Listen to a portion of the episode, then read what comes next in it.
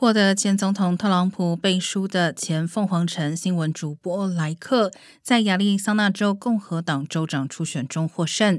他将在大选中面对民主党候选人、现任该州州务卿的霍布斯。由于任期限制，现任州长杜西无法寻求连任。他和前副总统彭斯支持的参选人都被莱克击败。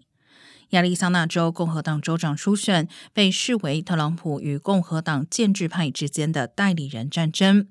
而在马里兰州和伊州，特朗普支持的参选人也各自击败了地方共和党官员支持的对手。